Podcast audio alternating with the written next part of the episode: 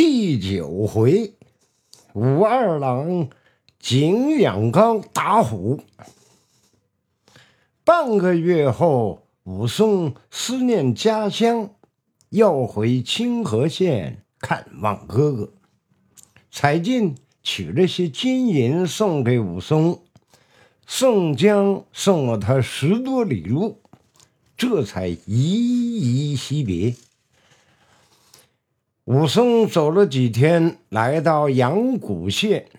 晌午时分，武松肚中饥渴，前面有个酒店，酒旗上写着“三碗不过冈”。武松便进了店里坐下，店主人满满斟上一碗酒，武松。一饮而尽，说：“啊，这酒好生有气力。主人家有饱肚的，买些下酒。”店家切了二斤熟牛肉，再塞了一碗酒。武松喝了，又赞道：“好酒。”喝完第三碗。店家却不再添酒。武松敲着桌子说：“主人家怎么不来添酒了？”店家说：“客官，您看看我们的门前的酒旗，上面明明写着‘三碗不过冈’。俺家的酒叫做透瓶香。”又叫出门倒，客人喝了三碗酒，便过不得前面的山岗，就醉了，因此叫做三碗不过冈。胡说八道！你看我怎么不醉？再塞三碗来。酒家见武松全然不动。又塞了三碗酒，武松喝的口滑，只顾叫店家塞酒且肉。不多时啊，武松共喝了十五碗酒，笑道：“嗯，我却不曾醉，你怎不说三碗不过冈了？”武松提了扫棒便走。酒家叫道：“客官且慢，如今前面景阳冈上有只吊睛白额大虫伤人，官府叫来往客人于白天结伙过岗。现在已经是傍晚了，您单身一人，岂不忘送性命啊？不如。”就在此歇息，明天再走。武松笑道：“我是清河县人士，这景阳冈少说也走了一二十次，何时听说有大虫？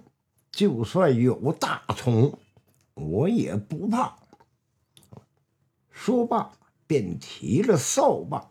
大踏步走上了景阳冈，走不到半里路，只见一个破败的山神庙前贴着官榜，榜文上通知大家说景阳冈上真的有虎。武松见红日西沉。想返回酒店，又怕遭人耻笑，不是好汉，便说怕什么？便上去又怎样？一会儿啊，武松这个酒力发作，焦热起来，一手提着扫棒，一手扯开胸前的衣服，袒露着胸膛。踉踉跄跄，直奔乱树林来。见前面有一块光溜溜的大青池，他便把扫棒倚在一边，放翻身体，正待要睡，只听着，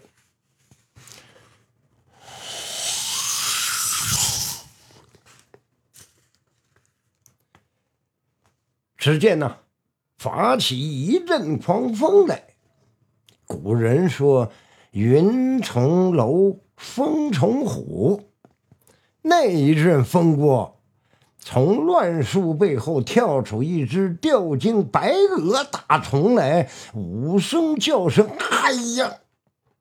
他忙从青石上翻将下来，拿了扫把，闪到青石边。那大虫又饥又饿，把两只爪子在地上略微按压，正身嗖的一扑，从半空里窜下来。武松一惊，酒都化成冷汗出来了。说时迟，那时快，武松见大虫扑来，只一闪。闪在大虫背后，那大虫从背后看人呐是最难，便把前爪落在地上，将腰胯一掀，又被武松躲开。大虫见掀他不着，吼了一声，却是晴天霹雳，震得山冈也动了。大虫将铁棒似的。虎尾倒竖起来，直一尖，武松却又闪在了一旁。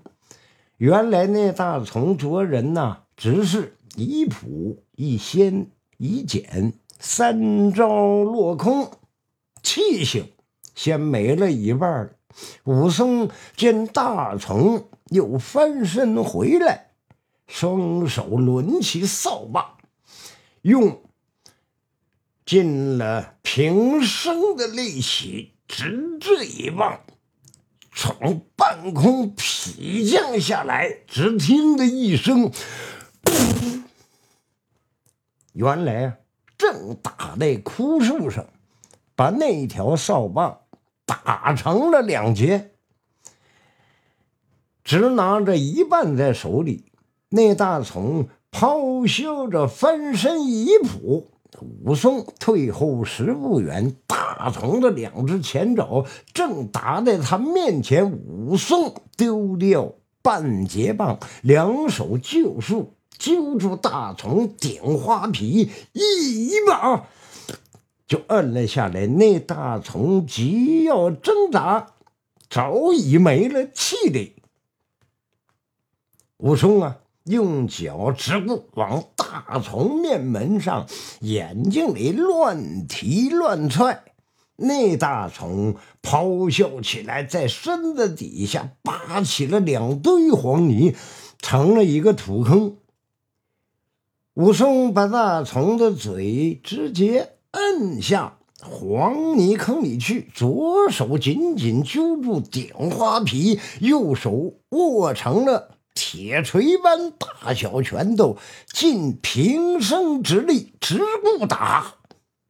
打了六体十拳后，那大虫眼里、口里、鼻子里、耳朵里都蹦出鲜血来了，就像躺着个紧布袋。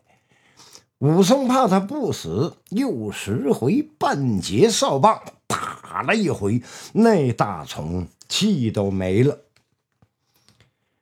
武松想把这死大虫拖下缸，用手一提，咦，哪里头提得动啊？原来刚才使尽了气力，手脚都疏远了。武松在青石上歇着一会儿，便一步步挨下缸来，行不到半里，只见枯草丛中。粘出两只大虫，惊得他是魂飞魄散。不想啊，是猎户扮的假大虫。他们二人听说大虫被武松打死，都不肯信。见大虫坐一堆死在那里头，不仅欢天喜地的扛了大虫，簇拥着武松到当地一户人家歇息。第二天一早，众人用轿子抬着武松，把大虫扛在前面，敲锣打鼓。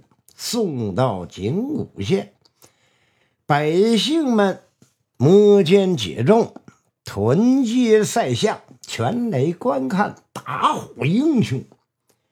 武松拿了知县的赏钱，当场分给了众猎户。知县见他忠厚仁德，长得威风凛凛，便抬举他。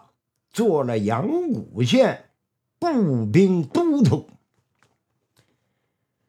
过了几天，武松在街上走，忽然有人叫：“武都督，你今天发迹了，也不来看看我？”这武松回头一看呢，原来是哥哥武大郎。他因受人欺负。已从清河县搬到了阳谷县。武松倒头便拜，武大郎当即引他回家。这武松见兄弟虽然是姨母所生，但武松身长八尺，仪表堂堂，浑身上下。有千百斤力气，武大郎却身长不到五尺，面目狰狞，短矮可笑，昏明三寸丁骨树皮。他的妻子潘金莲今年二十余岁，生得貌美，一向不喜欢武大郎。他见了武松后。便知打虎英雄竟是自己家的亲戚，心花怒放，就让武松搬回家住。过了十几天，武松要到东京公干。武松走后，武大郎天天被潘金莲辱骂，却只是忍气吞声。